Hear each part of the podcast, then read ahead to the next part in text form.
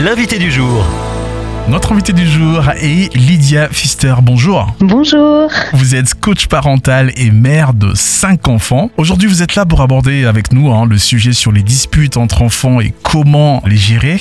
Vous avez écrit un article hein, paru dans le magazine Croire et Vivre. Et dans cet article, vous dites que vous avez réalisé que gérer les disputes entre vos propres enfants était plus difficile que vous ne l'aviez imaginé. Oh oui, tout à fait. J'ai trouvé ça bien plus difficile que ce que j'avais imaginé.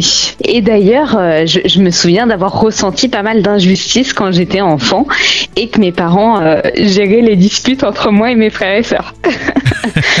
Alors vous êtes coach parental, en général comment ça se passe? Les, parents viennent vous voir, ils vous partagent un peu euh, leurs défis du quotidien et puis vous vous donnez des conseils, c'est ça? C'est exactement ça, tout à fait. Je propose des accompagnements euh, sur un nombre de, de, semaines, généralement sur six semaines, dans lequel j'aide les parents justement à trouver des solutions très concrètes aux problèmes qu'ils rencontrent avec leurs enfants. Alors dans un monde où parfois reconnaître ses torts et s'excuser semble difficile bah, pour les adultes hein, et aussi entre enfants, vous, vous avez trois principes pour réduire les tensions et les rivalités au sein d'une famille. Oui, tout à fait. La première que j'encourage, c'est vraiment d'éviter de prendre parti. Souvent, on arrive sur la scène, on voit qu'il y en a un qui est blessé, on a envie euh, de trouver un coupable, de trouver une victime, euh, de gronder l'un des enfants, etc. Et en fait, on se retrouve parfois un peu pris au piège parce qu'on n'a pas forcément vu tout ce qui s'est passé. Et euh, dans un conflit, il y a souvent bah, une part de responsabilité dans chacun des parties.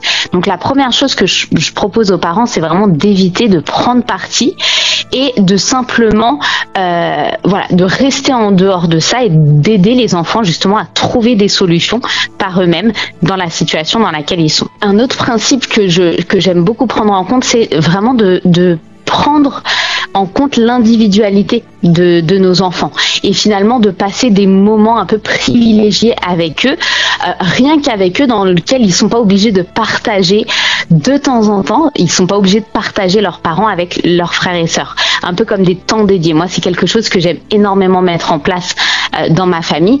Et en fait, ça nous permet bah, de découvrir notre enfant autrement, de prendre en compte son tempérament et de mieux découvrir qui il est. Et troisième principe? Le troisième principe, ce serait d'aider les enfants à mettre en place une habitude de réconciliation. Ok, quelle solution est-ce qu'on pourrait trouver par rapport aux problèmes qu'on est en train de rencontrer? Dans telle ou telle situation, qu'est-ce qu'on peut mettre en place? Déjà, on va inviter les enfants à trouver des solutions.